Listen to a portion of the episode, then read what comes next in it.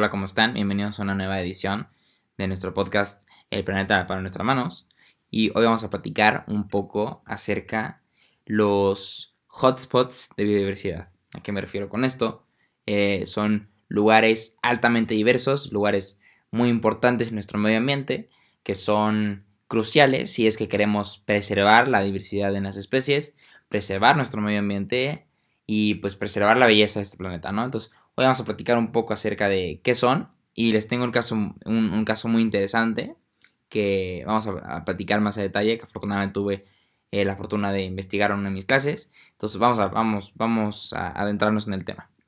Eh, bueno, un hotspot es, son lugares en la Tierra que son biológicamente ricos y están profundamente amenazados. Entonces, es decir, son cruciales para el medio ambiente, pero por alguna razón u otra están siendo sumamente amenazados por, por las actividades que estamos haciendo. Eh, son áreas de diversidad que necesitan atención especial, ya que están interconectadas. Eh, estas ayudan específicamente a preservar la biodiversidad en todo el mundo, no solamente en, una zona, sino en todo el mundo. Eh, claro, se preguntarán qué, o sea, cómo, es que nosotros catalogamos un, un hotspot de biodiversidad. Bueno, para que una zona sea calificada como un, hotspot, tiene que cumplir ciertos criterios. Por ejemplo, el criterio número uno es que tiene que tener 1500 especies endémicas. Ahora, una especie endémica es aquella especie de animal que solamente se encuentra en una eh, locación geográfica específica. Por ejemplo, el lemur en Madagascar. El lemur nada más es encontrado en Madagascar y no lo puedes encontrar en ninguna parte. El lemur es una especie endémica de Madagascar. Entonces, el hotspot requiere que tenga mínimo 1500 especies endémicas. Ahora, el criterio número 2 es que el 70% del hábitat ya haya sido perdido. Una vez que estas zonas tan diversas llegan a ese 70% eh, pues, de, destrucción, eh, entra en lo que se le conoce como la, entra para ser reconocido en la conservación internacional que reconoce este, este punto crítico de biodiversidad. Actualmente hay 34 puntos críticos de biodiversidad alrededor de todo el mundo. Y bueno, estos, puntos son sumamente importantes, eh, como ya lo hemos mencionado antes. La cantidad de plantas es importante para la biodiversidad porque los animales van a donde están las plantas. Y los animales van a donde están las plantas porque son los principales productores. Entonces, cuando el 70% del hábitat ya es perdido, eh, pues por lo mismo que van, van destruyendo las plantas, pues los animales van disminuyendo.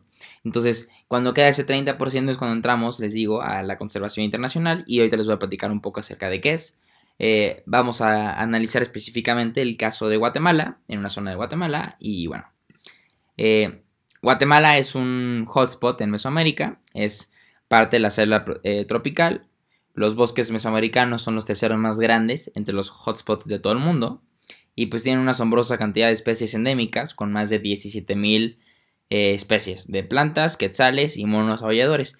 Yo les decía que tienen que ser mínimo 1500 especies endémicas. Bueno, pues Guatemala tiene nada más y nada menos que 17000. Y bueno, la biodiversidad en Guatemala. Eh, la biodiversidad se compone de una diversidad de especies y fauna eh, tan diversa que es uno de los cinco primeros en la lista de puntos críticos de la biodiversidad del mundo. Eh, esto es debido a que tiene una, gracias que Guatemala hay una precipitación en el área enorme, pues esto nutre el crecimiento de las plantas permitiendo que las especies de, plantas tengan una fuente diversa de alimento.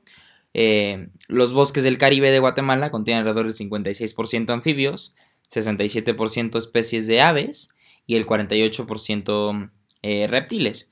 Entonces, pues como podemos ver, bastante balanceado todo. gracias a actividades humanas como la agricultura, lamentablemente, los bosques de Guatemala han perdido 360.000 hectáreas en los últimos 20 a 30 años. Eh, esto ha provocado la muerte de algunas especies debido a la falta de alimentos o de su hogar. Y bueno, algunos de los animales que podemos encontrar ahí son los jaguares, los pumas, los coyotes, lagartijas, iguanas y muchas otras. Eh, y de plantas podemos encontrar lo que son los lirios, jazmines, bugambilias, orquídeas y muchas otras. Em, vamos a hablar un poco más específicamente del clima. El clima en Guatemala, pues eh, Guatemala se encuentra a niveles del mar más o menos de 13.000 pies. Eh, y la diversidad del clima varía según la altitud. Ahora, la temperatura normal eh, por bajo de los 13.000 pies, bueno, oscila entre los 70 y 80 grados Fahrenheit, que vienen siendo 21 o 23 grados Celsius.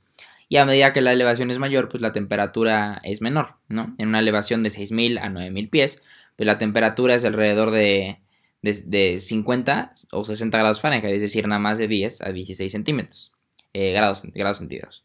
Y bueno, eh, y se caracteriza, se caracteriza, como ya le había dicho, por su fuerte precipitación.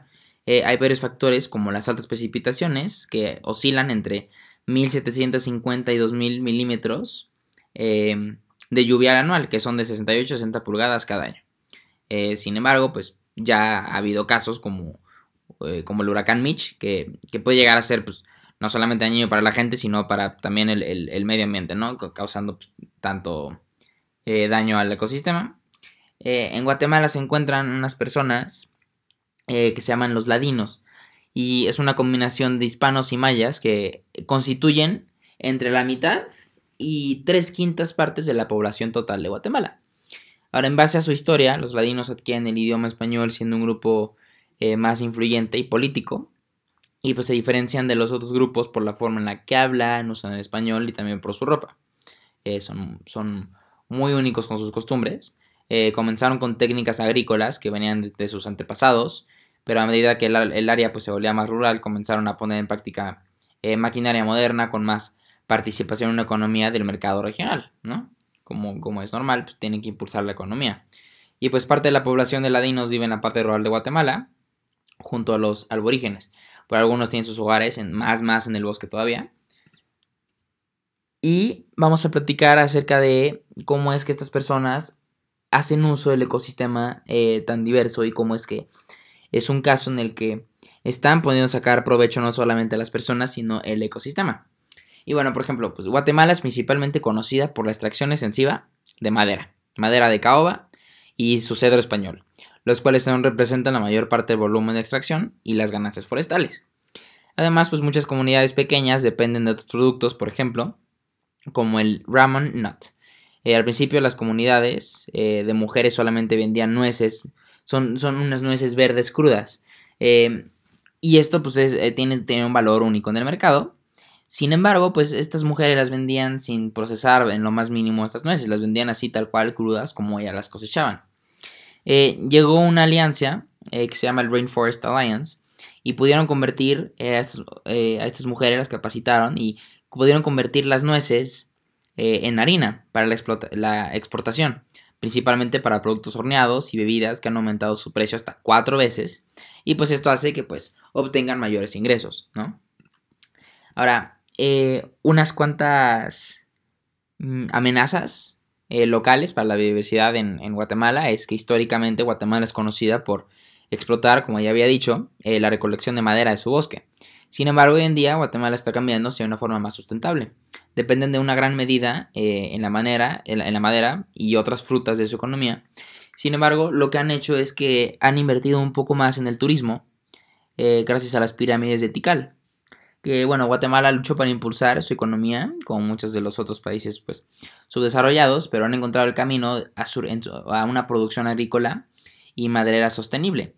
Que pues esto no solamente eh, hace que, sigan impulsando su economía, sino que también encuentra un balance para poder eh, implementar el turismo en la economía e incluso beneficiarse más de las actividades que si solamente fueran a deforestar el bosque.